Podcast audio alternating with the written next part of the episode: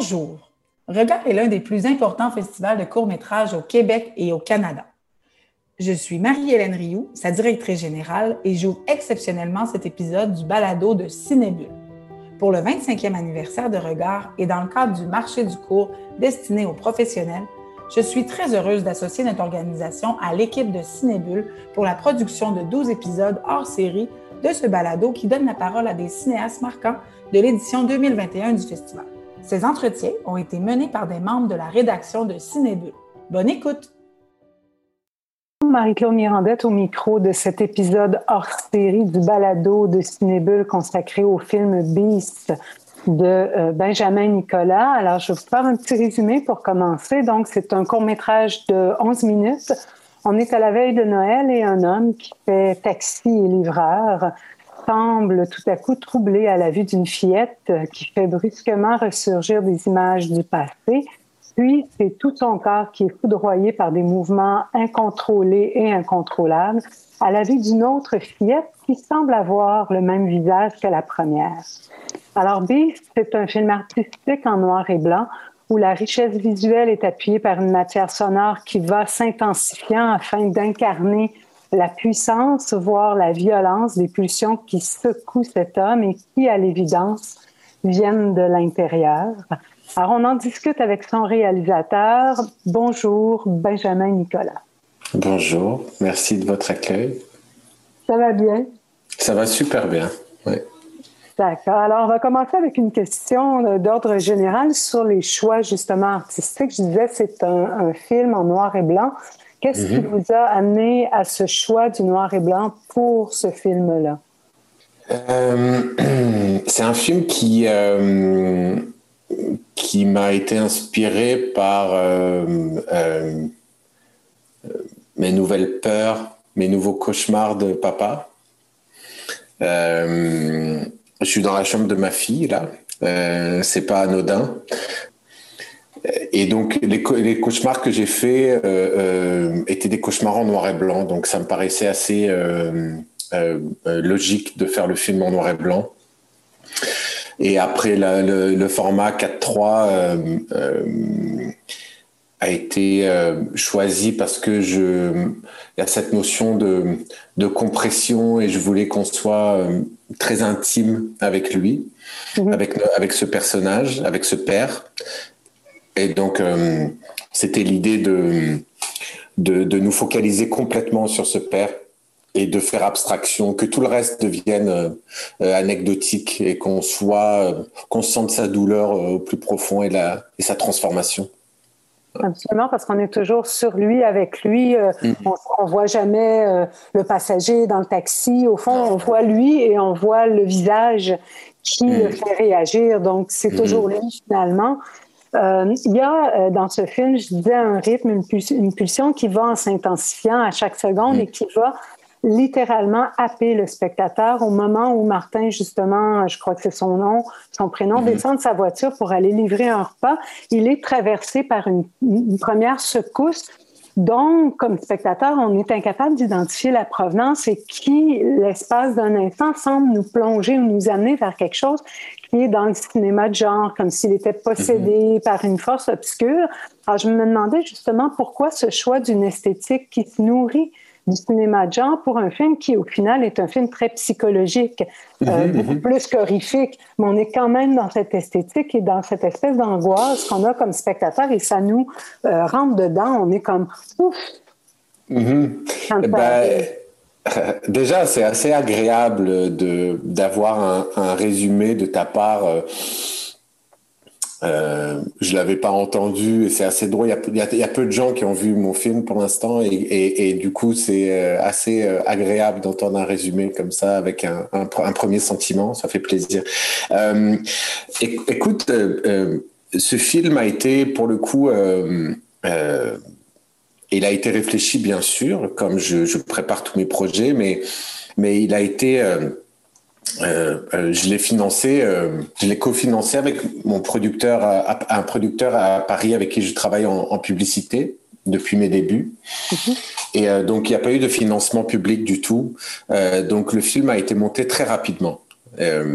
donc, donc dans mon process de travail, ça a été un, et donc je réponds, je, je, réponds à ta question sur le, le genre. je me suis pas posé du tout la question du genre à aucun moment. C'est-à-dire que j'ai tendance à le dire, c'est pas très élégant, mais j'ai tendance à dire que ce, film-là, c'est pas mon premier court métrage, mais ce, film-là est, un film purement instinctif et c'est presque un, vomi émotionnel. Euh, j'avais besoin de sortir euh, ces peurs et cette émotion de moi euh, ça m'a pas guéri, hein. Mais euh, mais en tout cas voilà le, le, process a été là. Et en fait euh, tout le sentiment euh, qui peut arriver de cette notion de genre vient aussi beaucoup du travail de son design que j'ai fait avec avec Théo Porcé avec Cult Nation à Montréal et qui est un qui lui aime beaucoup le genre et qui aime qui fait beaucoup de son design de, de, de films de genre et moi, bien sûr, c'est un format que j'adore. Enfin, c'est un, genre que j'adore. Mais euh, et je fais souvent des films assez noirs, assez dark. Je sais pas pourquoi, mais c'est comme ça. Mais en tout cas, le, donc c'est venu assez naturellement dans notre travail collaboratif à deux. Euh, je l'ai laissé explorer un peu. Il a été un peu trop loin, comme souvent les sound designers. Et puis on est revenu vers quelque chose de plus intime et, réaliste, mais avec une une espèce de, bizarrerie, une espèce de, de, de, violence. Et puis il y avait la notion beast. Euh, il y avait la notion de, il y avait la notion euh, animale. Euh, c'est ce que j'aime. C'est une inspiration aussi du cinéma coréen. Je suis un grand fan du cinéma coréen euh, depuis longtemps. Et je suis content que Parasite l'ait amené dans le cœur de plein de gens, ce cinéma-là. Euh, mais, euh, mais dans le cinéma coréen, il y a, c'est un cinéma qui arrive à, à, à merger, à, blender un peu tous les styles de manière hyper efficace, la comédie, le, le, genre. Il n'y a pas de, de, genre à proprement parler. Parasite, c'est un exemple, c'est un peu un archétype de, de, de, film coréen où, où il y a un peu de tout et les, les, les, gens ont découvert ça, mais en fait, le cinéma coréen est comme ça depuis 20 ans. Ce genre de film, cette, ce genre d'approche-là me plaît euh, euh, beaucoup. Euh, je cherche pas à faire du film de genre, je cherche à, à, immerger mon personnage dans un, dans un monde qui, euh, qui est le plus euh, euh, singulier possible et qui, qui raconte l'histoire. Donc, le genre est arrivé de manière assez. Mais en même temps, c'est des, des, des, des codes d'un genre qui sont très efficaces. Euh, mm-hmm. et, et, justement, dans Parasite, c'est une des grandes qualités, c'est l'efficacité mm-hmm. avec relativement peu de moyens, mais l'efficacité mm-hmm. qu'on a pour transmettre au spectateur une émotion, une émotion qui peut être violente, qui peut être vraiment rentre dedans. Et c'est ça qu'on sent avec, euh, avec ce personnage, cet homme foudroyé qui est euh, incarné par un danseur et un chorégraphe, mm -hmm. James -hmm. euh, qui est quelqu'un que sur la scène montréalaise, on connaît bien parce qu'il a été longtemps associé à la compagnie euh, de Marie Chouinard, -hmm. donc un danseur contemporain, mais aussi quelqu'un qui a été formé euh, et je trouve que ça paraît dans son corps à la méthode Gaga avec euh, euh, Ohad Naharim, qui est fondateur mm -hmm. de la Batsheva Dance Company à Tel Aviv. Et il y a quelque chose de cet ordre-là mm -hmm. dans euh, son travail. Euh, pour l'élaboration justement de la chorégraphie de la scène centrale, euh, -hmm. comment vous avez travaillé avec lui? Est-ce que c'était plus euh, impressionniste? Vous lui donniez des indications et il a répondu? Est-ce que c'était déjà quelque chose qui était assez -hmm. défini chez vous? Parce que vous travaillez avec un chorégraphe. C'est pas banal, c'est pas un acteur, c'est ouais. pas un danseur, c'est un chorégraphe aussi. Ben, je, je dans mon métier de, de réalisateur publicitaire, euh, je travaille beaucoup avec, j'ai travaillé avec beaucoup de danseurs et j'ai fait le choix de jamais travailler avec des chorégraphes. Donc cette dynamique de travailler avec des danseurs et de faire de la direction d'acteurs danser, euh, c'est un c'est un exercice dans lequel je me sens assez à l'aise maintenant je je suis pas un danseur, mais moi j'étais acteur de théâtre, donc j'ai fait un peu de danse contemporaine et et euh, et je trouve que c'est juste un médium un, une autre manière de diriger des acteurs et, euh, et j'avais envie de le faire. Et puis j'ai rencontré James par le biais d'amis à Paris et, euh, et il m'a inspiré tout de suite cette histoire. Je l'ai écrit très rapidement et ensuite en fait on a lui me connaissait pas donc il avait un peu des doutes au début il me demandait s'il voulait que je prenne un chorégraphe et tout ça. Je lui ai dit que j'aimais travailler tout seul avec mon, avec mon protagoniste. Et, euh, et donc, on a loué une salle euh, pendant une semaine. Et j'ai commencé avec lui par faire euh, tout un travail sur la retranscription de la douleur, mm-hmm. la transformation interne et tout un travail sur l'animosité du personnage, l'animal qui dans lequel il va se transformer je me rends compte après coup que Old Boy, par exemple, de Park Chan-wook, a été aussi une inspiration. Ce, ce, ce gars qui, cette, cette, espèce de forme de vengeance qui ressort là euh, euh, euh après une incompréhension totale d'avoir été enfermé si longtemps. Enfin, voilà, c'est des, moi, c'est des, c'est des sentiments qui, qui, me, qui me parlent beaucoup. Et donc, on s'est enfermé, on a commencé à travailler sur la douleur et sur le, vraiment sur de l'acting euh, dans un premier temps, où je lui donnais des des petites, des petites indications, comment déclencher certaines choses dans le ventre, de, quel endroit du corps ça doit venir, comment ça doit monter. Et, comment on est souvent les, plus mauvais juges pour, se, pour, pour, s'auto-juger sur ce qu'on renvoie. Donc, tout ce travail-là, on l'a fait à la caméra. Et ensuite, on a commencé à travailler sur la chorégraphie et, euh, et ça a été euh, un travail un peu laborieux pendant une journée. Et puis ensuite, on s'est trouvé quand il a, trouvait pas ce que je voulais faire, je lui dansais les choses euh, avec mon, niveau, mais je, lui montrais des choses, on les cherchait. J'ai une manière, euh, voilà, assez euh, très impliquée dans, le processus. Et puis on a vraiment conçu la, la, chorégraphie à deux. Et puis voilà, on s'est amené mutuellement des choses. Et c'était hyper agréable. Ah, ma fille. Zoé, tu veux venir dire bonjour? Mais t'es nulle là. Je fais une interview là, Ça va, c'est un balado, on le verra pas. voilà, non mais ça va. Et euh, mais en tout cas, euh, euh, bon, c'est une des inspirations du film, donc elle a le droit d'être là. Zozo, mon cœur, ouais, prends-les si tu veux, et vas-y.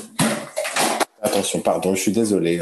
Hein. et et en fait, donc voilà, et, et, la suite a été assez instinctive a été assez instinctive. À partir du moment où on a commencé au bout du troisième jour à, à, à loquer des, des mouvements. Et puis on a construit la, la chorégraphie, euh, euh, la première chorégraphie de la livraison.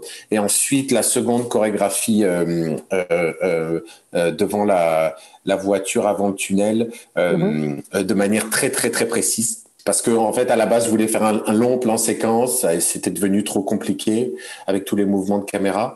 Euh, du coup on a dû le découper. Mais et ensuite mon, mon chef opérateur euh, est venu euh, le dernier jour de répétition et on a travaillé avec lui avec le téléphone pour, euh, pour vraiment définir euh, où est-ce qu'était la caméra, comment on filmait chaque scène. Parce qu'il faisait, on a tourné à moins 20 degrés et James était pratiquement nu dehors. Du coup, il fallait, il fallait, ouais, c'était en décembre, il fallait être, il fallait être très précis. On, on, je savais que j'allais, il allait pas me donner beaucoup de prises.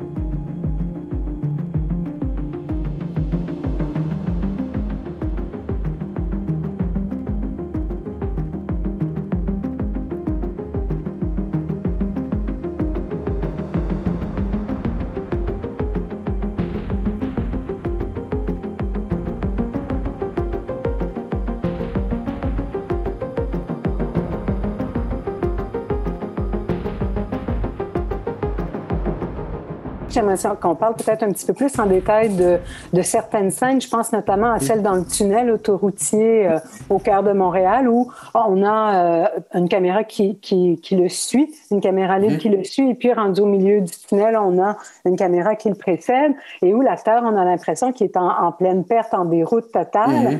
Euh, c'est pas simple tourner une, scène comme celle-là. Euh, mhm. Vous avez euh, bloqué la circulation et travaillé de nuit et. bah c'était, on a eu de la chance. c'était assez drôle. Il y a dans ce processus. En fait, moi, je cherchais un endroit à Montréal où je pouvais faire un long plan séquence d'une longue course, d'une course qui qui paraissait trop longue presque comme dans des cauchemars, on a l'impression que la route s'arrête plus et que, quand on tombe, on, continue de tomber, il n'y a jamais d'arrêt il n'y a jamais d'atterrissage. Et je me suis rendu compte que ça allait être très très compliqué de bloquer des, voies de circulation et tout ça. Et puis un jour avec euh, Smith, qui était à la base euh, le, le, production manager sur le projet, mais qui a dû, qui était plus dispo après, on a changé. Il a, on était en visite et puis on j'avais vu ce tunnel euh, sur le, le site de, de euh, location de Montréal euh, pour voir un peu où est-ce qu'on pouvait tourner. Et on allait le voir et en fait, il y avait des travaux, il était fermé ce tunnel. Et du coup, on a fait des demandes à la ville. Euh, ils ont été hyper euh, sympas. Et on a pu tourner dans le tunnel qui était fermé, mais il n'y avait pas vraiment de travaux dedans gratuitement. Oh, wow. Toute la nuit. Et euh, donc, on n'a pas pu gérer trop les lumières, donc ça m'a empêché de faire le, plan séquence. Mais, euh, mais la chance d'avoir ce tunnel pour nous toute la nuit, euh, c'était une, aubaine. Et donc, ça a été, ouais, ça a été très agréable comme, enfin, il faisait très froid, mais toute la scène du tunnel a, a pas été trop compliquée au final à tourner. Euh, en, ouverture, je mentionnais que euh, il y, avait une espèce de fusion entre la matière visuelle, la matière sonore, et la musique est mhm. vraiment essentielle dans la construction de cette mhm. montée dramatique du film. Mhm. En particulier quand il y a ce moment de passage entre le chant religieux, le minuit chrétien. Euh, et euh, le chant gospel qui s'intitule mhm. Revelation. Mhm. Euh, je me demandais comment vous avez travaillé le, le, le, développement de la matière visuelle versus la matière sonore parce qu'elles ont tellement l'air en fusion qu'on peut pas mhm. imaginer l'un sans l'autre et on, on, s'imagine que c'était déjà quelque chose de, de, clair et de présent, cette espèce de, de, de, fusion entre les deux. Alors, j'aimerais ça vous parler un petit peu des choix musicaux et du travail avec votre, votre collaborateur à la musique? Hmm. En fait, euh, assez rapidement, bien sûr, je savais que ça allait être un film assez musical. Euh, euh, et en fait, il y avait un album de. Je suis pas quelqu'un de religieux du tout. pour moi, ça fait partie de la culture générale, donc je m'y intéresse, mais comme aux autres religions. Il y avait un album de Kanye West. Kanye West a sorti un album gospel trois quatre mois avant le tournage. Et il y avait ce titre euh, qui est un titre d'église assez euh, classique et qui a été repris par son, euh, son sa chorale gospel. Ils sont, je sais pas, 200. Et en fait, j'ai accroché sur ce titre complètement. Et en famille, on l'écoutait tout le temps. Il y avait, il y avait quelque chose de qui m'avait attrapé. Et en fait, je me suis dit bon, je vais pas pouvoir me servir de ça parce que bah, Kanye West va jamais me donner le droit de voilà.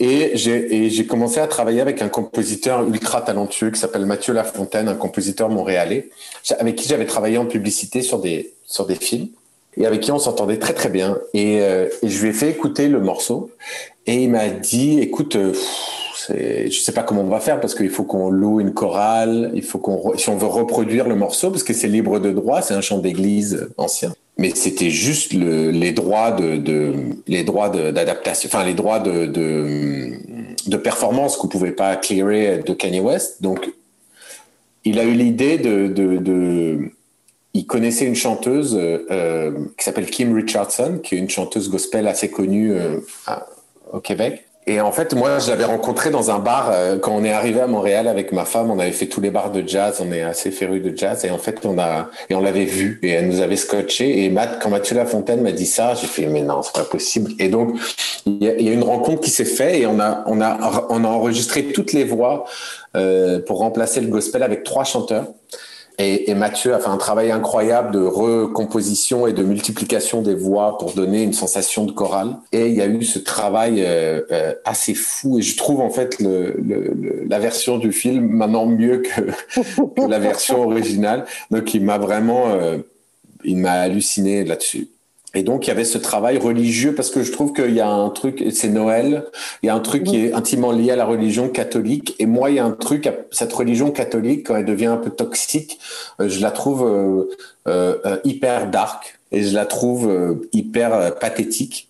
Et, et, donc il y a quelque chose qui me qui m'intéressait là-dedans, de d'inclure ce personnage euh, dans ce bain musical, dans ce bain sonore euh, euh, catholique un peu intense, too much. Et je trouvais que ça, ça blendait bien avec le, le avec cette transformation un peu de voilà, de cette transformation dans cette, dans cette espèce d'animal.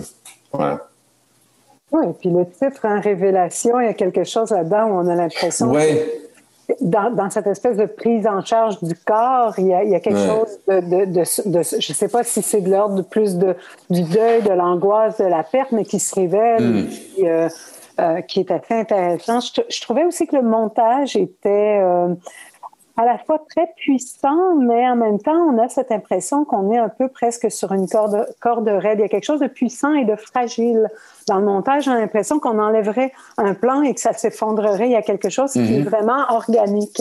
Dans le montage, je me demandais, est-ce que vous avez beaucoup, beaucoup tourné ou est-ce que déjà d'avance, le, euh, au tournage, le, montage était euh, en train d'apparaître pour vous? Est-ce que vous vous êtes donné des, des dizaines d'heures de tournage ou vous aviez déjà une vision claire? Parce que le montage, il est vraiment très, euh, très particulier. Et comme un peu l'imbrication image-son, il y a une imbrication des plans au moment où ça s'accélère et où il y a aussi euh, euh, des effets qui sont ajoutés avec les personnages qui, qui, tombent. Je me demandais comment vous avez travaillé ça en amont. J'ai monté le film moi-même, comme je le fais sur certaines de, de, des publicités dans lesquelles je travaille. Et mes films, en règle générale, je les monte, mes courts-métrages, je les monte moi-même. Mais le, le, donc le processus est plus simple. À partir du moment où c'est une histoire qui est très personnelle et, et, et je travaille très très tôt avec le compositeur et avec le sound designer pour imbriquer les choses pour que ça fasse du sens tout de suite. Et le, le travail de montage a, été euh, euh, assez simple en fait, assez limpide. Euh, euh L'avantage de de d'écrire, d'avoir le film en soi et d'anticiper le montage. Ça, c'est maintenant un travail que la pub m'a appris aussi, de pas se jeter à corps perdu dans un tournage sans sans sans, sans projeter son montage déjà, parce que j'ai même pas, j'avais pas storyboardé ce film, donc le. Mais ouais, les choses ont été assez euh, instinctives. À partir du moment où on avait on avait découpé très précisément euh, les scènes dansées, euh, les deux principales chorégraphies.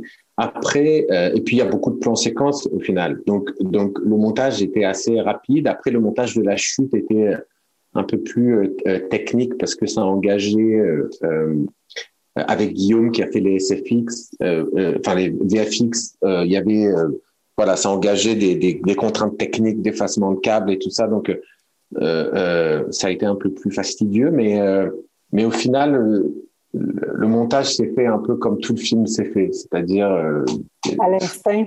ouais, je l'ai lancé et puis je, je, je savais pas trop. Même là, je suis très fier, très content de, de, de d'avoir un peu de reconnaissance en festival euh, euh parce que et puis regard, euh, je connais, enfin moi j'ai jamais été à regard et, tout le monde m'en dit beaucoup de bien et et du coup je suis très content d'être sélectionné parce que je savais pas trop quoi espérer de ce film. C'est un c'est pas un, un court métrage typique et donc, c'est tellement personnel comme histoire est tellement euh, lancée comme ça, là, que je sais pas trop, je ça me fait plaisir de voir que les gens le reçoivent bien et que ça touche les gens. Après, il, fera la vie qu'il fait, mais j'avais besoin juste de l'extraire comme ça. Et donc, le montage s'est fait aussi de la même manière. Ben, c'est un film qui, euh, qui a même, je dirais, à être vu euh, et revu quelquefois parce qu'il y a quand même beaucoup de choses. Alors, je vous souhaite un bon festival, euh, Benjamin Nicolas, et je vous remercie. Ben, merci beaucoup. Merci pour cette, cet entretien et puis ces, ces questions très pertinentes. Et puis, merci à Cinébule de, cette opportunité de m'exprimer sur mon film. Merci beaucoup. Alors, c'était Marie-Claude Mirandette au micro du balado de Cinébule. À bientôt. C'est ainsi que se termine cet épisode spécial du balado de Cinébule. En plus de leur présentation à regard au Saguenay du 7 au 13 juin, les films abordés dans ces hors-séries seront proposés du 14 au 27 juin sur la plateforme Regard en ligne. Au coût de 30 le passeport donnera accès à l'ensemble de la programmation de la 25e édition du festival, soit plus de 150 courts-métrages. Merci à l'équipe de Regard pour ce partenariat qui nous aura permis de faire entendre 12 cinéastes très talentueux. Et merci aux collègues de la rédaction qui ont réalisé ces entretiens. La revue Cinébule est publiée par l'Association des cinémas parallèles du Québec et est soutenue par les Conseils des arts du Canada, du Québec et de Montréal. Thème musical de ce balado, Georges Dimitrov. Assistance technique à la post-production, Allen Vallière. J'ai coordonné et réalisé cet épisode.